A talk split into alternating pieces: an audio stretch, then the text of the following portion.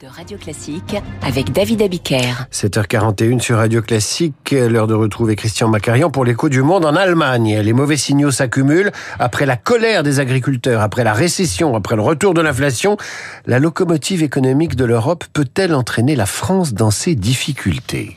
Ce qui se joue en Allemagne est une sorte de version allemande des gilets jaunes français Gelbwestenbewegung, avec comme point de départ la suppression de subventions et d'allègements fiscaux, notamment accordés aux agriculteurs, décidés par un gouvernement qui s'est vu contraint de revoir son budget à la baisse par la Cour constitutionnelle de Karlsruhe, soit 17 milliards de coupes budgétaires colossal.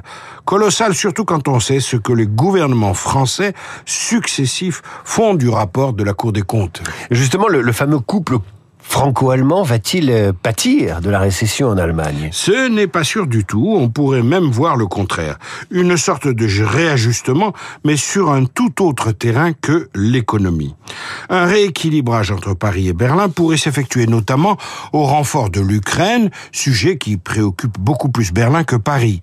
Alors qu'un nouveau ministre des Affaires étrangères vient d'être nommé à Paris, il n'est pas anodin que Stéphane Séjourné ait été jusqu'ici le président du groupe centriste baptisé Renew au sein du Parlement européen. Et ça, pour vous, c'est un signe Stéphane Séjourné s'est rendu à Berlin dimanche dernier, très vite après sa nomination. Plus qu'un signe, c'est l'affirmation d'une volonté qui vient assurément d'Emmanuel Macron lui-même. Au sein du Conseil Affaires étrangères, l'instance de l'Union européenne chargée de l'action extérieure de l'Union, Séjourné travaillera avec de nombreux homologues, eux aussi passés par le Parlement européen, dont l'allemande précisément Annalena Baerbock, la ministre des Affaires étrangères. Entre Paris et Berlin, on peut toujours assister à une relance. Nous sommes en plein, à plein accord, a dit Séjourné à Berlin, pour dire que nous devons soutenir aussi longtemps qu'il le faudra les Ukrainiens.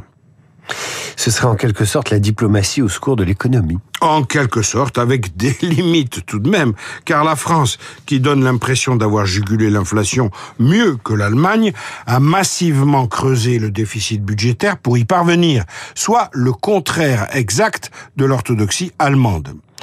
Cela dit, le magazine Der Spiegel avait publié en septembre 2023 une chronique dithyrambique intitulée La France, c'est l'Allemagne en mieux. Peut-être va-t-il falloir s'habituer à ne plus voir l'Allemagne pilier existentiel de l'euro, comme le moteur économique de l'Europe. Ne nous emballons pas. Merci Christian. À suivre le journal imprévisible. Bercy et son ministre n'ont jamais été aussi puissants. L'occasion pour Marc Bourreau de mettre le ministère de l'économie à la une du journal imprévisible Radio Classique 7h44.